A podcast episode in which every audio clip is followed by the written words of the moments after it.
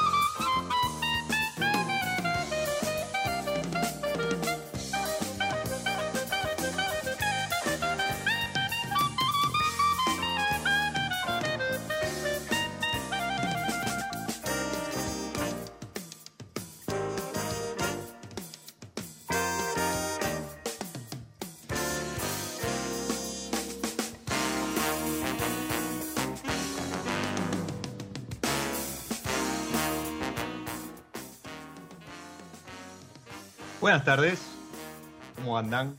Buenas. Acá, comenzando este espacio, esta pausa, la que propone mi B, episodio episodio como para relajar, bajar un par de cambios, disfrutar, darle alimento a los sentidos. Y mm, escuchábamos una exquisita, pero exquisita versión de un tema archiconocido. Eh, seguramente nuestros padres, abuelos, y por qué no nosotros en, algún casamiento lo, habremos bailado. Era El Pescador, que, hicieron tan famoso mundialmente eh, bandas como los Guaguancó. En este caso, con una versión de Fabián Díaz, guitarrista, un colombiano que roza el jazz, ¿sí? Pero acá lo que importa no es el jazz, sino es él, el pescador que me enteré en, el, armado de, este episodio que no solo es pescador, sino que también es sommelier. Así que hoy vamos a charlar seguramente de pescados, de vino, pero sobre todo del disfrute. Bienvenido, Guillermo Lachera, a mi lado. Hola, buenas tardes a todos. Hola Diego, ¿qué tal? ¿Cómo estás, Guille? Ahí resolviendo algún tema técnico, pero nada nos iba a impedir que la charla fuese llevada a cabo. Generalmente suelo tener muchos problemas técnicos, pero siempre sale, y sale bien, eso es lo, mejor. O ponele, por lo menos, eso creo yo. Totalmente, totalmente.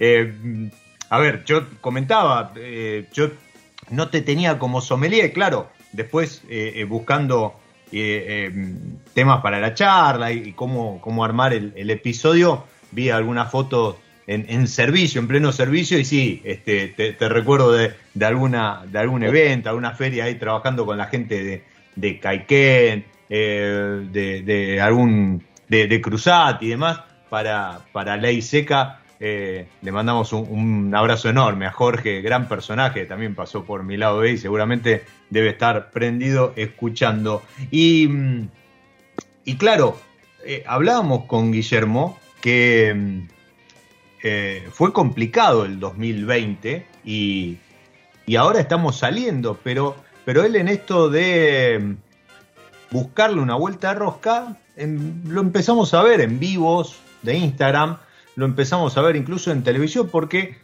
según me comentaba, y, esto voy a parafrasear una frase, mucho, no del bacalao, pero mucho del pescado que se corta en televisión viene de la mano de Querandí, que es la pescadería de Guillermo. ¿Es así?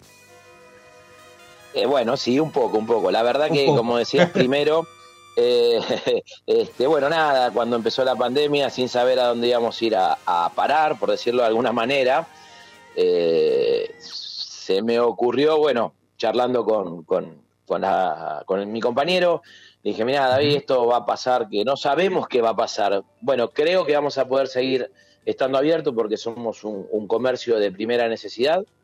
Así que bueno, fueron pasando las semanas y creo que nos fuimos dando cuenta lamentablemente que, que bueno, nada, que no se, que no, que no iba a parar esto, así que es ahí donde decidí un poco, si bien la, toda la actividad que tenga que ver con, los sommeliers y eventos y demás, eh, se iba a parar y se paró toda.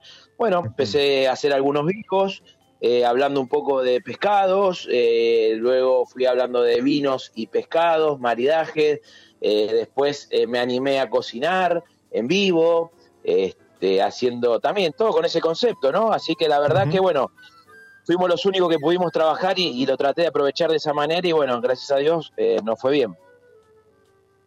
¿Cómo, ¿Cómo anduvo eso? ¿Cómo se sintió el golpe? Porque es verdad, en principio hablábamos todo de cuarentena y de cuarentena va, creo, no sé, este, íbamos camino a los 40, pero meses, no, no días. Eh, ¿cómo, ¿Cómo se vivió del lado de la alimentación, no? Sabemos que la gastronomía, la somelería, como vos decís, ¿no? Los eventos golpeó fuerte, pero, pero en, el, en el caso de, de, de lo que es alimentación, ¿cómo, cómo lo sintieron? Mirá, vamos a ser sinceros, la verdad que nosotros no, lo, no podemos decir que lo sentimos, todo lo que fue eh, comercios chicos, grandes, que estuvieron eh, abocados o que son de, eran de primera necesidad, como yo, pescadería, carnicero, eh, no sé, verdurero, chino, supermercado, no tanto, pero más el chino. Que nada, la verdad que trabajamos, duplicamos o triplicamos las ventas. La primera semana, la segunda fue una locura, como que todo ese caos que no se sabía qué iba a pasar y la gente se estoqueaba y los freezer explotaban. bueno, nada, lógicamente no lo sentimos. Y bueno, lo que sí nos tuvimos que reconvertir de alguna manera porque había que entregar, la gente no salía a la calle, entonces a la casa, de la casa ni a la calle, con lo cual eh, nosotros tuvimos que armarnos como para poder llegar a la casa de la gente y bueno, la verdad que eso hablo en general. Y después hablando en mi caso en, mi caso particular, sí, la verdad que bueno, la herramienta del Instagram, las redes nos, nos dio nos dio un gran empujón, una, gran ayuda. Lógicamente, bueno, eh, trabajando y tratando de hacer las cosas bien como venimos haciendo durante muchos, muchos años, pero bueno, esta vez eh, sí eh, teniendo en cuenta que bueno las redes nos, dieron una, gran ayuda y la pandemia también.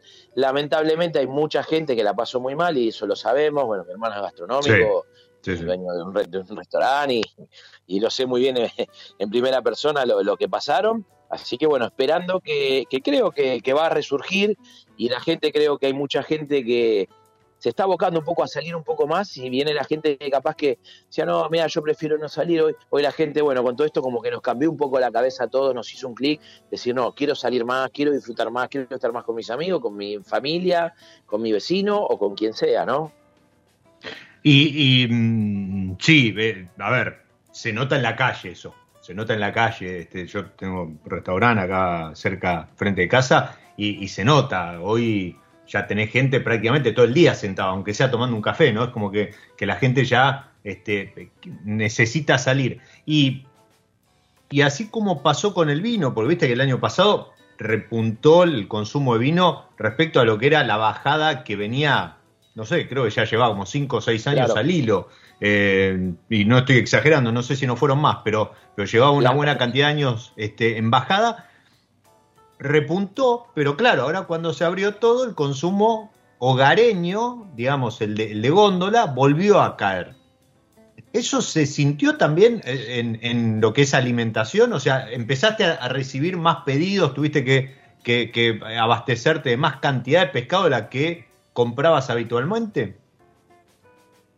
Eh, no, en realidad también a nosotros también nos pasó, porque, a ver, en época de pandemia plena, que no se podía salir ni nada, eh, cualquier festejo de cumpleaños eran todas integrantes en la casa. Eran integrantes que no salían, pero yo te pongo, por ejemplo, hoy, fin de semana, viene el fin de semana y dice, mira, la gente que antes comía en la casa y consumía el vino en la casa, y aparte consumía el pescado, la carne o lo que consuma, eran cuatro o cinco. Hoy capaz que en esa casa son dos personas porque hay tres que uno tuvo un evento en algún lado, uno tuvo un cumpleaños, el otro sale con la señora, con la mujer, y lógicamente sí, la verdad que nos bajó el consumo, como a todos, porque abrieron los restaurantes. O sea, lo que tiene la comida es que esto no es, no sé, un artefacto eléctrico, que si yo estoy cerrado hoy, vos me lo venís a comprar mañana.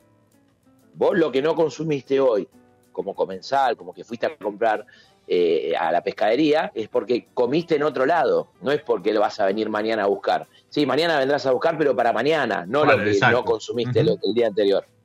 Este, no sé si se entiende, pero bueno, más o menos así. Y la verdad que sí, lógicamente fue bajando y se fue abriendo todo. Que por un lado, la verdad que, a ver, y, a mí, vos decís, te bajó el trabajo y sí, bueno, pero me pone contexto porque sé que abrieron otros rubros y que empezó a caminar todo de vuelta, pues la verdad que lo que pasó no está bueno. Hay mucha gente que, que, le, fue mal, porque la realidad, viste, esta pandemia no, es así. Hay gente que, hay, hubo locales cerrados, eh, eventos de. Totalmente entonces, bueno, ojalá que se vuelva a abrir todo.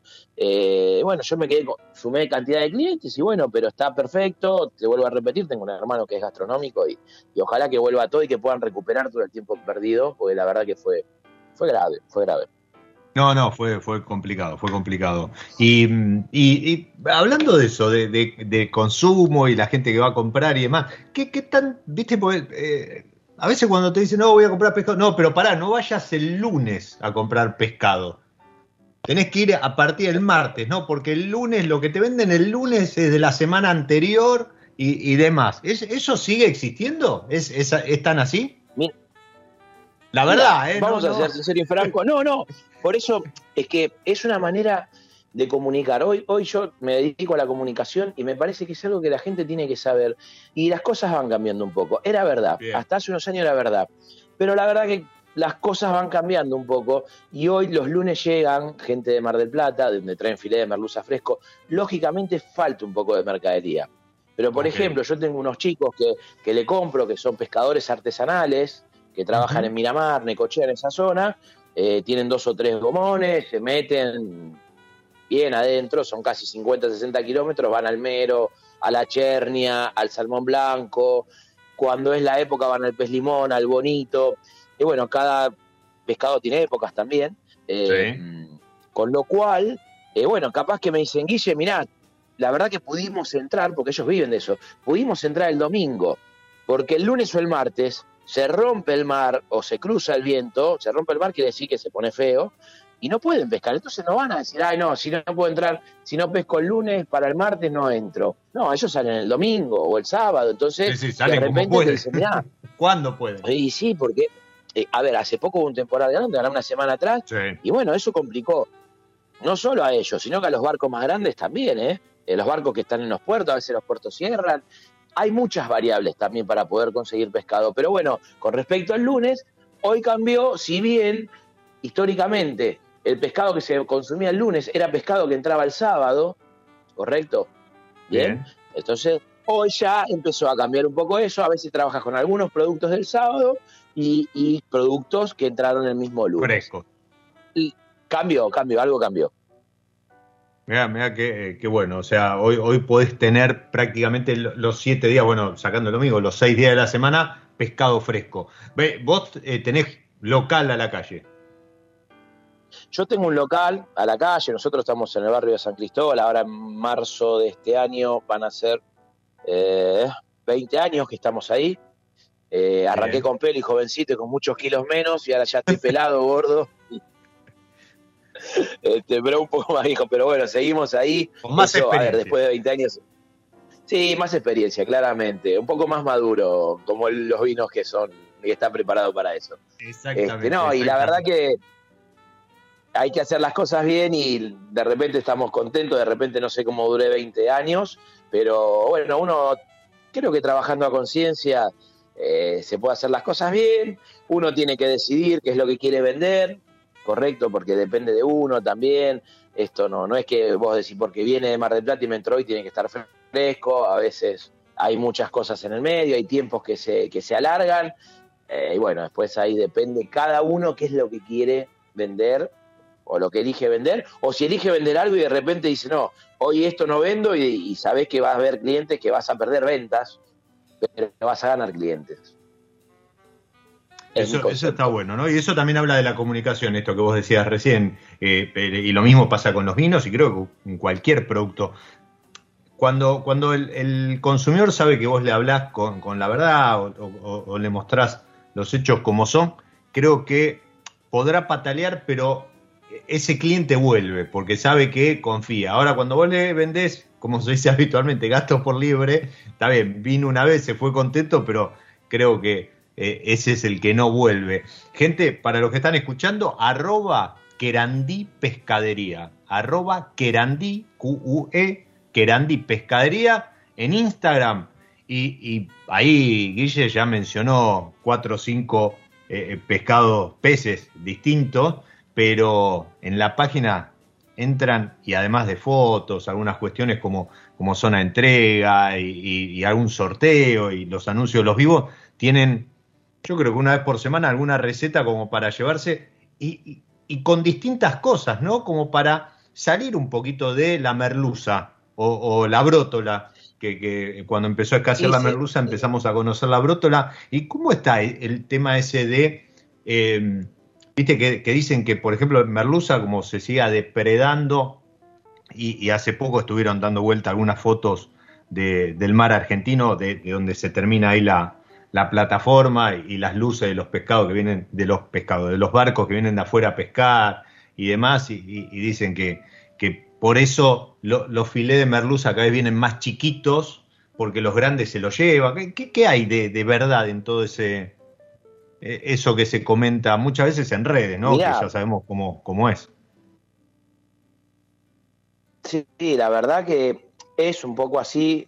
La realidad que casi el, no sé, estimo que el 90% de la pesca que se realiza en el país se exporta, porque mm. acá recién ahora hay una tendencia a consumir un poco más de pescado, de tratar de comer un poco más natural, se está comunicando de otra manera. Después, el tema de la, eh, a ver, la plataforma marino y eso de que es como si fuera eh, una ciudad en el mar, es verdad. Están todos ahí. Y bueno, después las políticas durante muchos años, durante muchos años, no digo que sea de ahora, ni hace dos, ni tres, ni diez, ni quince, durante muchos años no fueron buenas, no cuidaron. Eh, la plataforma marina nuestra es súper prolífera, tenemos un montón de variedades, tenemos de todo, tenemos diferentes climas y la realidad es que acá no consumimos mucho pescado. Recién ahora hay una tendencia. La merluza es lo que más abunda, al ser lo que más abunda, pues la merluza austral, que es la merluza que nosotros consumimos habitualmente, eh, que se pesca de Mar del Plata hacia el sur y para llegar a los bancos habilitados, porque van habilitando diferentes zonas de pesca para no depredar y no, que no pase eso de la merluza chica. Eh, hoy, hoy, hoy creo que con el tema de la merluza chica ya están un poco más lo están controlando bastante más. En mi caso, la verdad que muy pocas veces viene filé de merluza que decir, mira, es como la palma de una mano.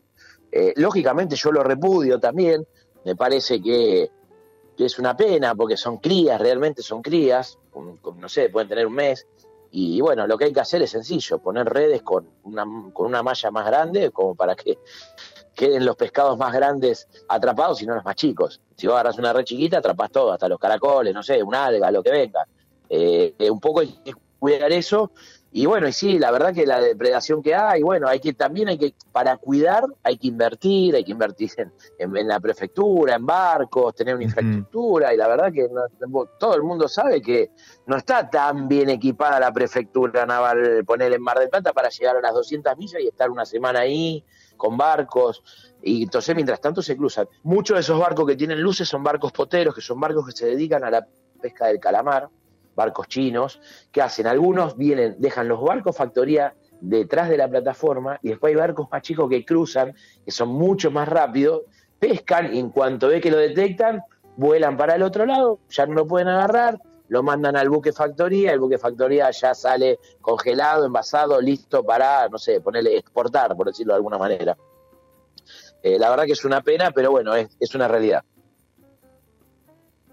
Buen, buen punto lo, que mencionas. Eh, entiendo que sí, que obviamente Prefectura debería tener eh, mejor equipamiento y, la realidad es que la plataforma que tenemos nosotros es, inmensa, ¿no? O sea, tenemos una costa muy grande con, mucha superficie, además, y patrullar eso, sí, eh, más allá de que hoy no contamos con, con los recursos necesarios, creo que los recursos deberían ser enormes. Pero bueno, es, bueno también esto que, mencionás, ¿no? Que, que, hay producto, o sea, no, no es que tampoco eh, ya, ya, dejó de existir a lo mejor la, merluza grande y, solamente se ve la chiquita, pero mencionaste algo al pasar y es respecto de cómo está cambiando el consumo.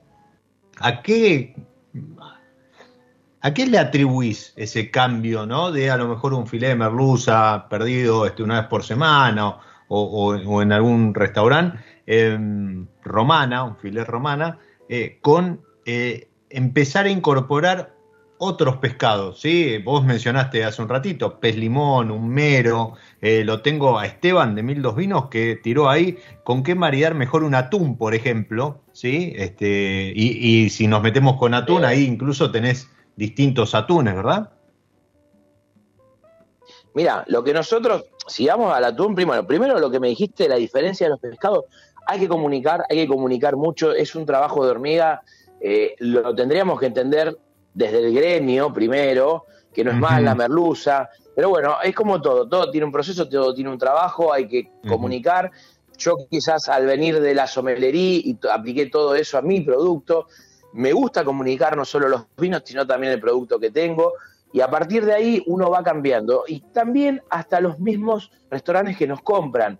A veces nos preguntan a nosotros, no porque tengas un restaurante siempre tenés que ser un experto en pescado, ni nada por el estilo. Entonces ahí donde quizás eh, tanto el, chef o el dueño del restaurante o lo que sea, que habla como, che, mirá, me gustaría hacer esto, me gustaría cambiar. Entonces, de mi parte, comunicar si, mirá, puede ser la lisa, puede ser la anchoa de banco, puede ser un pescado azul, puede ser un pescado más magro, un pescado no tan magro, eh, puede ser un atún, puede ser un pez limón. Con respecto al atún, por ejemplo, como decían ahí, eh, lo que nosotros tenemos acá por atún es el bonito, que pertenece a la familia del atún. El bonito tiene una época de pesca del año, que va de, ponele, febrero, enero, febrero a fines de marzo. Con lo cual, no hay mucha cantidad, ¿correcto? Otro que pertenece a la familia de los atunes, si, no, si bien no es atún, pero tiene esa forma, el atún, para que se imaginen, tiene esa forma de torpedo, esa trompa bien puntiaguda, no tienen escamas generalmente, ¿correcto? Qué bueno, eso, ¿eh? Eso pertenece a la familia. El tema de las escamas y las espinas debe ser lo que más molesta al momento de limpiar.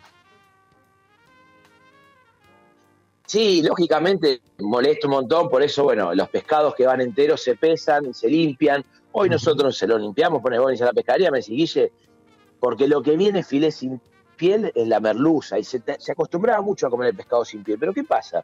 Eh, por mi parte estoy comunicando, no, comamos la piel. Entonces, si vos vas a hacer un pescado con piel, tenés la posibilidad de que sea un poco más firme hasta que lo puedas cocinar en la plancha. Entonces, lógicamente hay que sacar las escamas y entre la piel y lo que sería la carne del pescado, también hay muchas de las proteínas y las vitaminas, tal colágeno, y hay muchas de las proteínas que están ahí, que es la parte más grasa porque es la parte que está en contacto con el agua, con el frío, y la parte donde genera, digamos, la, capa grasa para protegerse del frío, bueno, de las temperaturas. También por eso los pescados van migrando de acuerdo a las estaciones, ¿no? Y las corrientes marinas que vienen viniendo. Bien, buen, buen dato ese. Y eso creo que se nota, por ejemplo, en, no sé, en un salmón, a lo mejor en una trucha que tiene una, piel un poco más, más gruesa, porque son, entiendo, ¿no? Corregime si estoy diciendo una barbaridad, pero entiendo que habitan aguas más frías todavía que a lo mejor otros este, que consumimos más, más habitualmente. No, claro, aparte, no solo más frías, tiene que ver la profundidad también, depende del mm. pescado, pero aparte de esa grasa que genera para protegerse sería el omega 3 y el omega 9, ¿no? Eh, por ejemplo, los atunes tienen algo de grasa, pero no hay que cocinarlos tanto, porque si vos los cocinás, pierde mucho y se secan mucho. Respecto a lo que decían del maridaje recién, por ejemplo, el atún, una cosa es un atún a la plancha, que capaz que por el tenor graso iría muy bien, bueno, comprarme con un chardonnay o hasta con un vino tinto podría ir con un pinot noir también, muy bien. Pero bueno, después depende la salsa que le agregues al pescado, qué tipo de salsa le agregues, si le agregues una salsa un poco más cítrica, quizás no te conviene tanto el vino tinto, ¿o no? Ok, este, bien. Preferís otro tipo de vino. Yo, por ejemplo, ahora, ¿sabes qué? Si bien sé que estás tomando algo vos, yo estoy tomando, me armé algo acá, por ejemplo, dije, hoy voy a tomar un vermú. Es la hora, aparte, ¿no? Son, son 19.30, 7.30 de la tarde. Es, es un momento como para relajar, empezar a eh, hacer la transición a lo mejor del mate, ¿sí? Este, uno llega este, a casa después del día laboral o incluso nada, se desenchufa, acaba de apagar la, la notebook, chau Zoom, chau reuniones por, por, el, por el día de hoy y empieza esa transición hacia la cena. Y y pensando, por ejemplo, en esto, ¿no? Que mencionabas, ¿no? Ya tiraste a lo mejor hay una cocción, tipo, este, pensar en la salsa para el maridaje, que eso, eso eh, no es un tema menor, porque muchas veces uno dice, ah, no, porque con la pasta, no, pará, con la pasta, a lo mejor la pasta, si, no, si, si la pasta no tiene relleno, bueno, es más simple, pues solamente tenés que pensar en, en la salsa. Y entiendo ahí que eh, juega igual que con el pescado. Pero además tenés que pensar, si tenés una pasta rellena, tenés que pensar en el relleno. Y si pensás en un pescado, tenés que pensar esto, ¿no? Si es de río, si es de mar, si es más graso, si es menos graso. Pero yo, por ejemplo, tengo una, una pendiente y te lo comenté la semana pasada cuando hablamos respecto de pescado. Si yo quisiese hacer sushi en casa, ¿sí? Eh, o un tiradito, un ceviche, ¿bien? ¿Qué pescado tengo que pedir? ¿Cómo tengo que pedir que, me lo preparen en la pescadería? Mira, con respecto al, ceviche o, a lo que tenga que ver con sushi, o por ejemplo un sashimi, como le dicen. Bueno, nada, mira, generalmente se lo que se usa acá en Argentina mucho es el, el filé de lenguado, va muy bien, puede ir el filé de mero, algunos lo hacen con salmón rosado también. Por ejemplo, en Perú, en Perú, depende de la zona de Perú, lo hacen mucho con el filé de gatuso, que a ellos le llaman tollo de leche, o el pollo de mar que le llaman tollo. Son carnes bien fibrosas, mucho más firmes, con lo cual ellos al cortarlo en cuadraditos chiquitos para el ceviche, no para el tiradito, y ahora voy a explicar por qué y cuál es la diferencia, este, les queda muy bien. Pero quizás para nuestro paladar, que no estamos tan acostumbrados, nos resulta un poco más fuerte. Entonces, el pescado blanco, como puede ser el mero, puede ser el lenguado, la, verdad que queda muy bien y no es tan invasivo, ¿no? Entonces uno a medida que se va acostumbrando va, puede ir poniendo otro tipo de pescado, como por ejemplo el atún, puede ir el pez limón, el ceviche, queda espectacular, o tipo tataki. Y después con respecto a lo que decías del tiradito o el ceviche, si bien van por el mismo lado, en realidad el tiradito, bueno, parte de lo que sería la, la, cocina Nikkei, la fusión entre la cocina peruana y japonesa, eh, es la manera de cortarlo, ¿correcto? Vos para el, ceviche generalmente lo cortás en cuadraditos, en cubitos de uno por uno aproximadamente, y eh, cuando vas a hacer tiradito, lo acortás tipo sashimi. Tipo sashimi sería a lo largo, inclinado para que se entienda, como para cubrir, no sé, que come sushi o no, vieron que vienen los pedacitos de sashimi de salmón o los nigiri que viene el, el, el, nigiri viene cubierto con el pescado blanco o el pescado, bueno, el salmón rosado. Entonces el tiradito va así y lo que se hace es, se marina con limón, no tanto, y lo que más se le pone es ají molido. A diferencia del ceviche, que lleva la, cebolla morada o eh, lleva, bueno, el cilantro también le puedes poner al tiradito, pero sobre todo en la cebolla, o después hay otras reversiones que le llevan un poquito de, ají morrón colorado, amarillo, verde, bueno, el maíz cancha también tostado, que es un clásico eh, en el ceviche. Este, pero bueno, básicamente... Y la leche tigre, Yo si te tuviera como ahí el la leche de tigre es importante, el peruano la hace mucho, yo la otra vez hice, la leche de tigre se, se pone un poquito, una gotita de, de gotitas de, lima, se agrega el, pescado, se agrega el cilantro, se agrega un poquito de ajo, si querés jengibre, lo que quieras, y se procesa, una gotita de leche también. Y eso se tira por arriba, eso, eso queda con una textura media cremosa, bien blanca, y es la famosa leche de tigre que dicen que es muy afrodisíaca lógicamente le agregan el, rocoto, ¿no? El picante fresco. Sí, sí, sí, sí. Aparte, este, si, si vas a comer o, alguna vez lo preparás, se ve, se ven los pedacitos ahí de rocoto. Uno trata de, evitarlo, pero siempre alguno, alguno va adentro y. Sí, bueno, eh, eh, es, un tema eso, el picante. Bueno, ahí, por ejemplo, si vamos a maridarlo, el picante, bueno, ahí sí nos conviene quizás tomar un, maridarlo con un vino blanco. Y hasta en un punto, personalmente, acá traiciona un poco al vino, por decirlo de alguna manera. Me gusta mucho con cerveza el ceviche, la verdad que me parece que es exquisito. Te, iba a preguntar algún blanco, pero ahora te pregunto, ¿algún blanco y alguna cerveza en particular? Mira, generalmente puede llegar a ser, sobre todo alguna cerveza fresca, más liviana, por decirlo de alguna manera, que no sea una. Tipo Sol, Corona.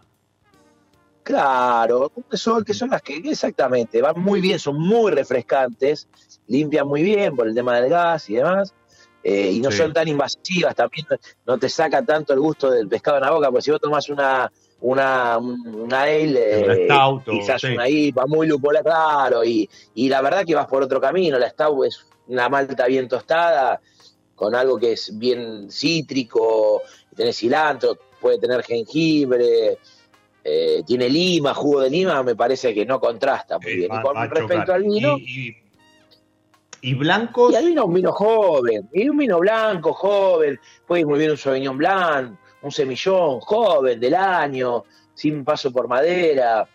Bien ¿Tenés alguno así tipo caballito de batalla? Mirá, ahí yo trabajo, viste que trabajo ahí con la gente de Ley Seca. Eh, para mí, un vinazo en relación al precio-calidad es a ver. El semillón Sauvignon, el steak semillón Sauvignon. Olvídate. olvídate, que me parece. No, tiene, no hay con qué darle. ¿eh? A ver, capaz que vos tenés data más fresca, pero la otra vez en una presentación eh, eh, tiraron que, lo dejaban de, hacer, me parece. ¿Puede ser? Sí, puede llegar a ser, van cambiando un poco de acuerdo a los años. Lo que hicieron ahora es agregar también un Chardonnay en esa línea, un Chardonnay, que también iría muy bien porque también ese estilo, taparrosca, fresco, eh, con muy buena expresión, pero sobre todo de lo que es el varietal, de lo que nos puede aportar el Chardonnay, pero sobre todo eh, sin resignar frescura. O sea, mostrando también que con un Chardonnay no solo el Chardonnay tiene que tener madera para que esté bueno o que sea un tipo de Chardonnay. No, son muy frescos, con una acidez muy refrescante que acompañaría muy bien ¿no? el plato ese. Eso, eso está bueno. Entonces, cerveza liviana, ligera, más bien este, de corte industrial, ¿no? No, no porque sea de mala calidad, sino en el sentido de, nada a lo mejor artesanal, que son muchas, mucho más intensas en cuanto a expresión, como decía Guille, y en blancos, un blanco del año, un Sauvignon Blanc, un corte, un semillón, un Chardonnay, pero del año que siempre son más frescos, no tienen paso por madera, que permiten con, esa acidez incluso arrastrar, si hay una salsa, si hay este, una, algo más graso, eh, que eso pase bien, pero, pero muy, muy, buen, muy buen maridaje. Aunque él, yo lo veo, ustedes no, pero yo lo estoy viendo en, cámara, está disfrutando de un vermut y, y llegó el momento de la pausa dentro. Sí, perdón. Y, bueno, vos lo ves, pero mira lo que tengo acá. A ver, ¿se ve? A ver. Ahí.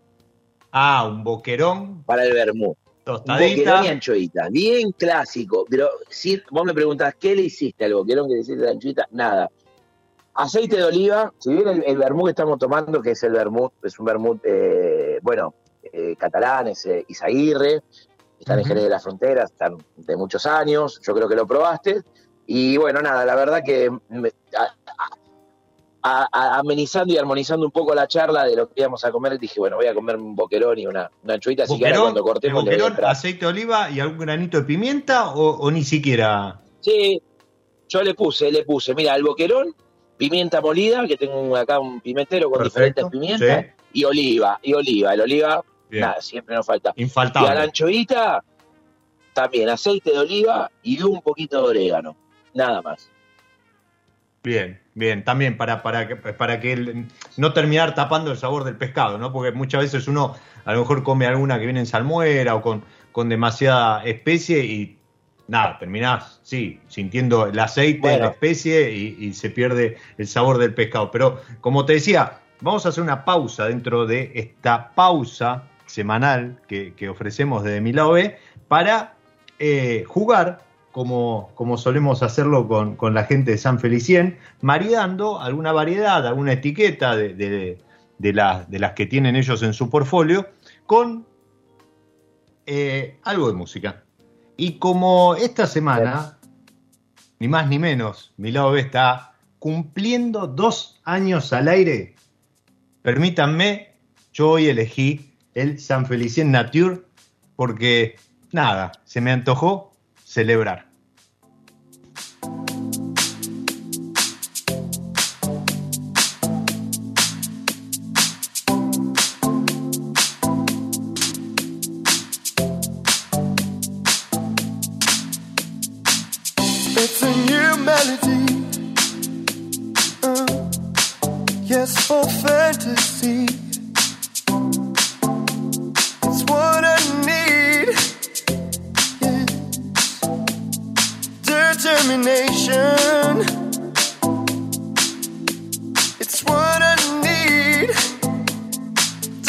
Determination. Uh, this is what we all need. Celebration. Let's celebrate it and have a good time. Celebration. We're gonna celebrate and have a good time. Celebration.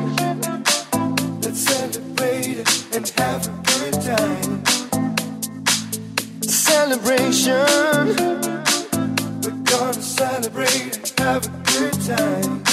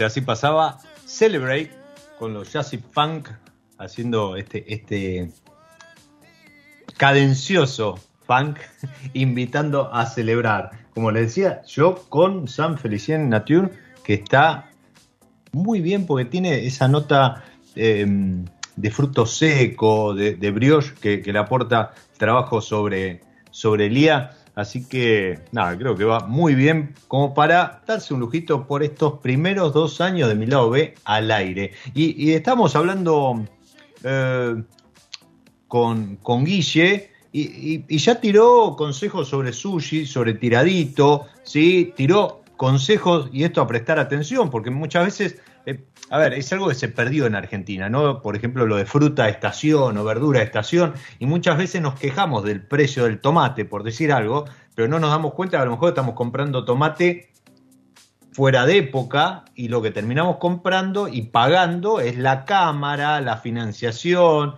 y demás eh, respecto a tener tomate disponible todo el año. Pero el tomate, como cualquier fruta, tiene su época y por lo que comentaba Guillermo, también el pescado. Pero así todo, en Argentina seguimos teniendo estacionalidad respecto del pescado, ¿no, Guille? No, a ver, se me viene a la mente el, el gran y, y- y- y no me voy a andar con, con rodeos. El gran quilombo que se arma con los precios en la época de Pascua, por ejemplo.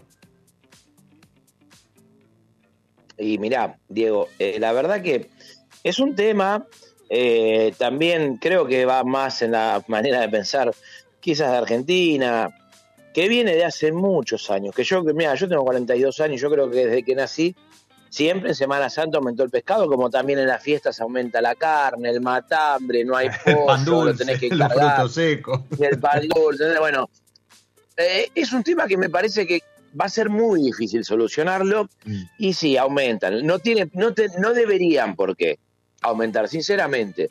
Pero la verdad es que cuando baja el barco el pescado está más caro.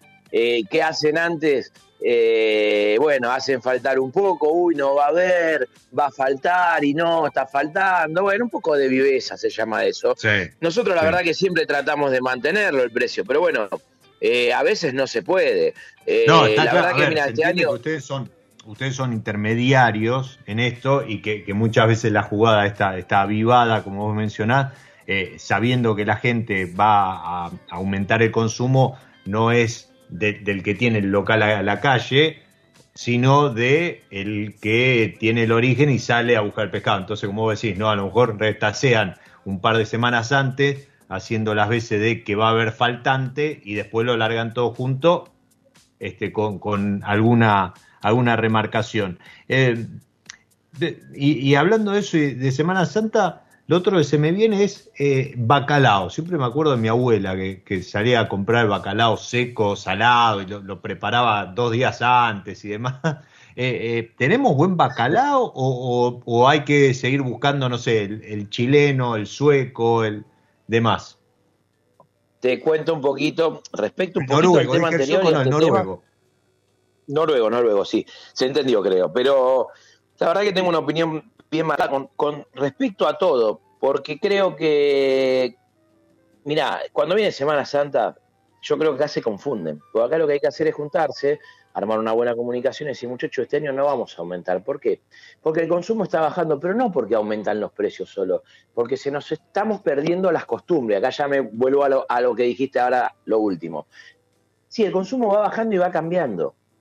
A ver, nosotros cuando venía Semana Santa teníamos que comer pescado jueves y viernes, porque la abuela Tana gallega se pudría todo si no comíamos pescado. Y hoy la juventud dice, no tengo que comer pescado, perfecto, voy a comer galletitas con manteca. Y encima más voy a comer, y con, o me voy a comer una ensalada caprese. ¿Por qué? Porque si estos me quieren aumentar el pescado, o sea, mismo, yo voy a comer aceite de oliva con pan tostado, ponele. Sí, o una entraña. No, no, no sería un pecado. Ponele. Y hoy, a ver, ¿cuándo abrió una, una carnicería un sábado después de Semana Santa o un Viernes Santo? Y hoy abren porque trabajan. Y nosotros nos damos cuenta que el consumo está cambiando y las costumbres están cambiando. Ya la gente no se junta tanto por Semana Santa, por decirlo de alguna manera. Al que le guste bien, al que no también, pero es una realidad lo que estoy Sí, diciendo. sí, no, no, totalmente. cada A uno- ver, eh, los viernes ese- de cuaresma, los, los viernes de cuaresma siempre antiguamente, yo hace 25 años estoy en el tema del pescado. Y Mm. cuando empezamos los viernes de cuaresma, antes de la cuaresma, bueno, todos los viernes se consumía más pescado. Yo creo que la última persona fue mi vecina que hace ya 3, 4 años que, que la cuaresma le pasó de largo. ¿Me me entendés lo que te digo? Entonces, todo va mutando, todo va cambiando, y lo que hay que hacer en Semana Santa no aumentar el pescado, Si tenemos la posibilidad de vender porque es Semana Santa, dejémoslo, aunque sea al mismo precio, y hagamos una comunicación y salgan a decir, muchachos, ¿para qué? Si en definitiva están vendiendo menos porque lo aumentan más, bueno, no lo aumente y tratemos de vender más. Pero bueno, nada, Argentina, yo qué sé, por decirlo de alguna manera. ¿no? Totalmente. 2021 y, seguimos. Escúchame, y, y- recién tirabas nombres de eh, pescados como pez limón, el lenguado, el mero, algún atún. Eh, eh, se me fue el que mencionaste que usan en Perú, el gatuso, para, para sushi, para tiradito. Eh, para la parrilla, ¿qué, qué recomendás? Pensando que a lo mejor Mirá. no tengo, no tengo la, la- la raqueta esa, la, no sé cómo se llama, la prensa esa, ¿viste? Para poner pescado La a la parrilla, sino, no sé, tengo un fuentón, una plancheta, un, eh, un poco de papel aluminio. ¿Qué, qué me recomendás comprar si tengo, no sé, 10 personas a comer en casa y quiero hacer algo a la parrilla? Está perfecto. Yo lo primero que estoy recomendando ahora, pues yo también fui entendiendo y fui probando. Con, Mm. con amigos que tengo, que voy al club y tratando de probar y entender. A ver, generalmente a veces uno dice, no, quiero hacer un pescado a la parrilla.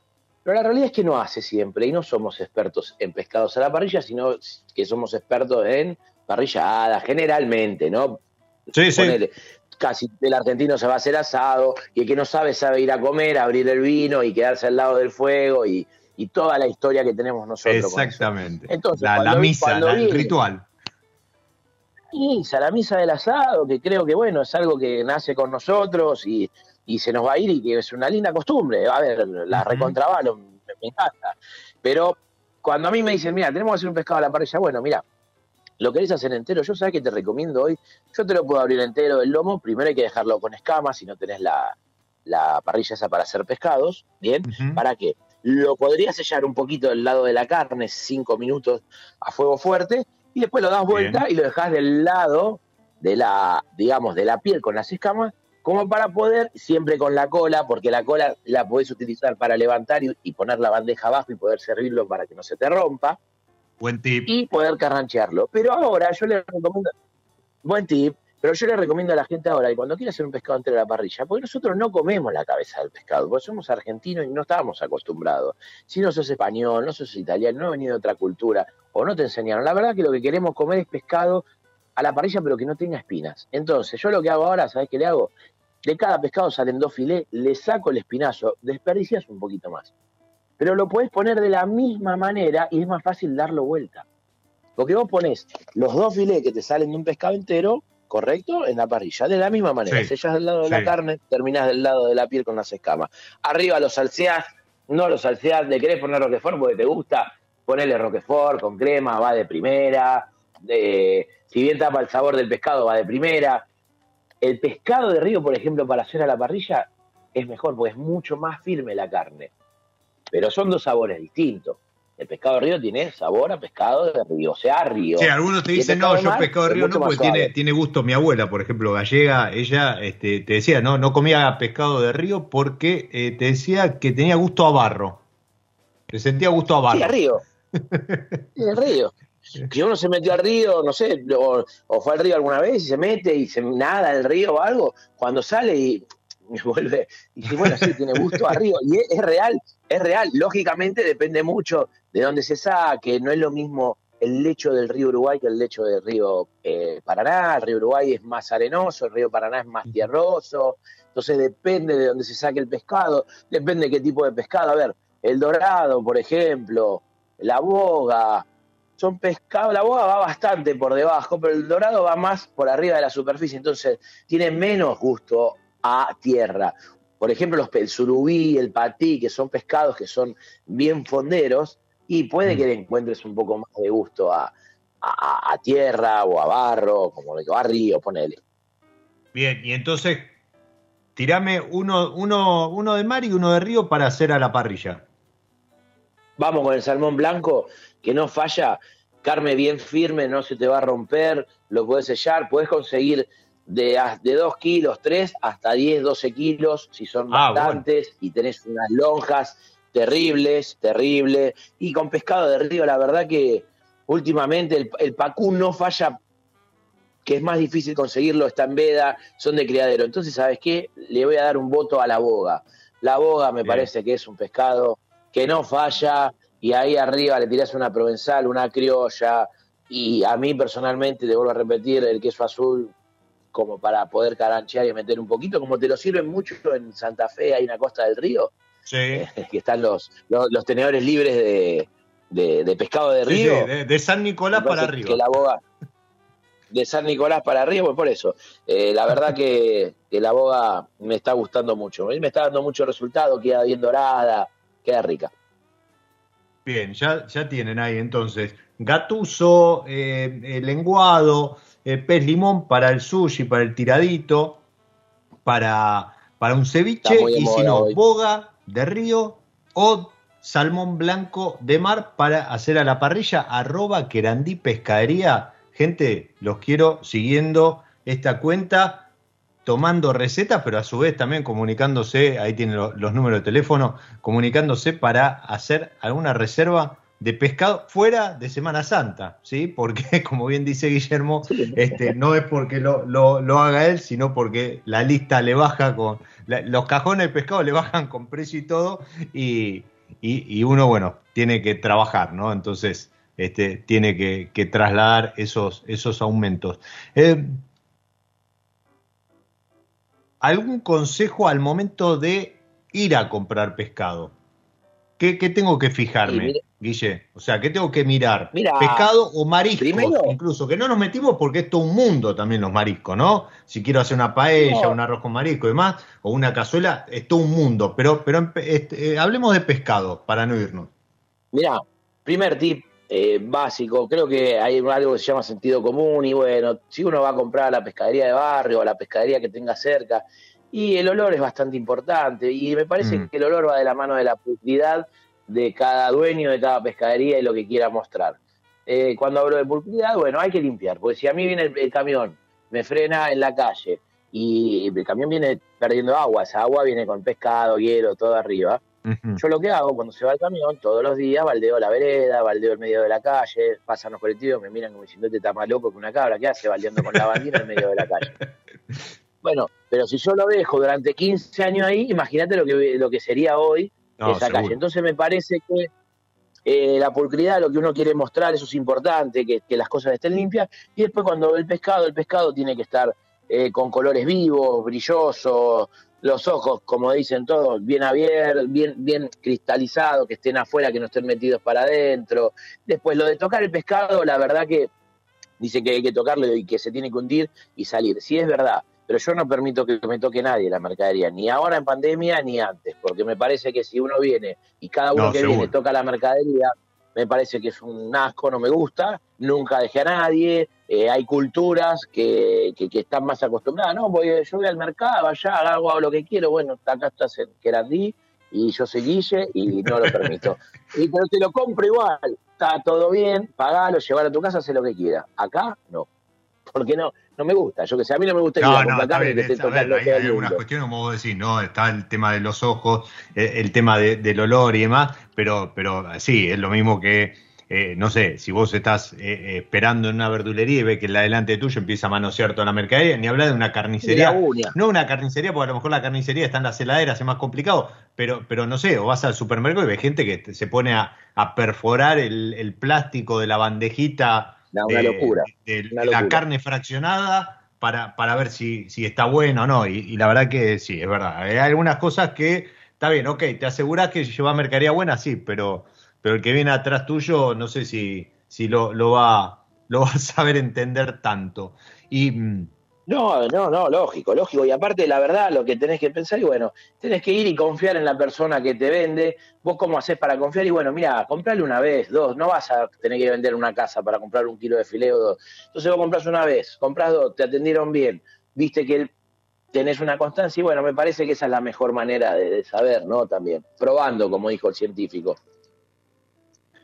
se entiende perfectamente. Y, y a ver, se fue el episodio. O sea, tengo 50 preguntas más. Y no hablamos de aparte me- mariscos. y no- Me agarró, me agarró hambre tanto como a Esteban, que me decía por ahí que ya tenía hambre, ya estaba pensando, imaginando la boga con, con la salsita criolla. Yo, antes que lo digas, la había imaginado con la provenzal, doy fe. no tanto con el queso azul, pues me parece, sí, coincido, bastante invasivo, y si no con papel de aluminio, con unas verduritas, lo dejás ahí arriba de la parrilla, Papillo. te tomás un vinito, un Izaguirre, como estás tomando vos, y al rato lo vas a buscar que, que sale bárbaro. Guille, esto lo tenemos que repetir porque me parece que ten- nos quedó ese capítulo, ¿no? El, el de mariscos, que también es todo un mundo. y- Uh, hay, hay un capítulo, es todo un mundo. Fuera, sí, la verdad que es un mundo. Hay cosas muy buenas, están viniendo mariscos, están empezando a traer marisco fresco. Hay que.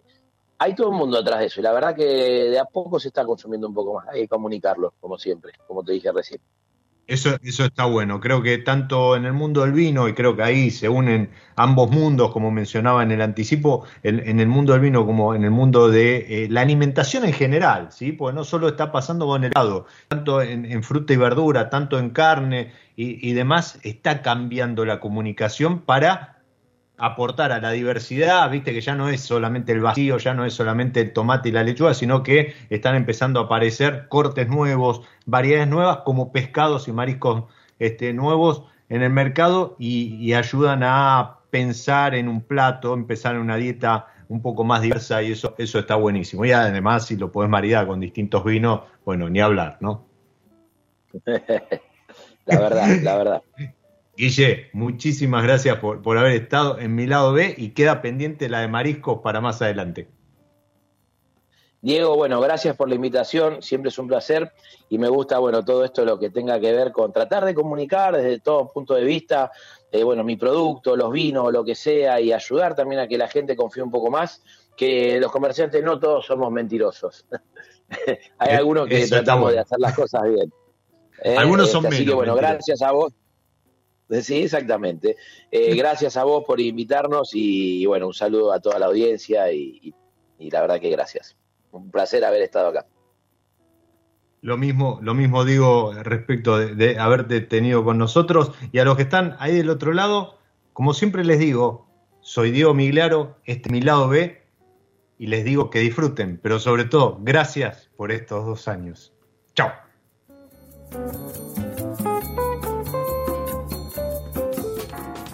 Nos encontramos en cualquier momento en otro episodio de Mi lado B.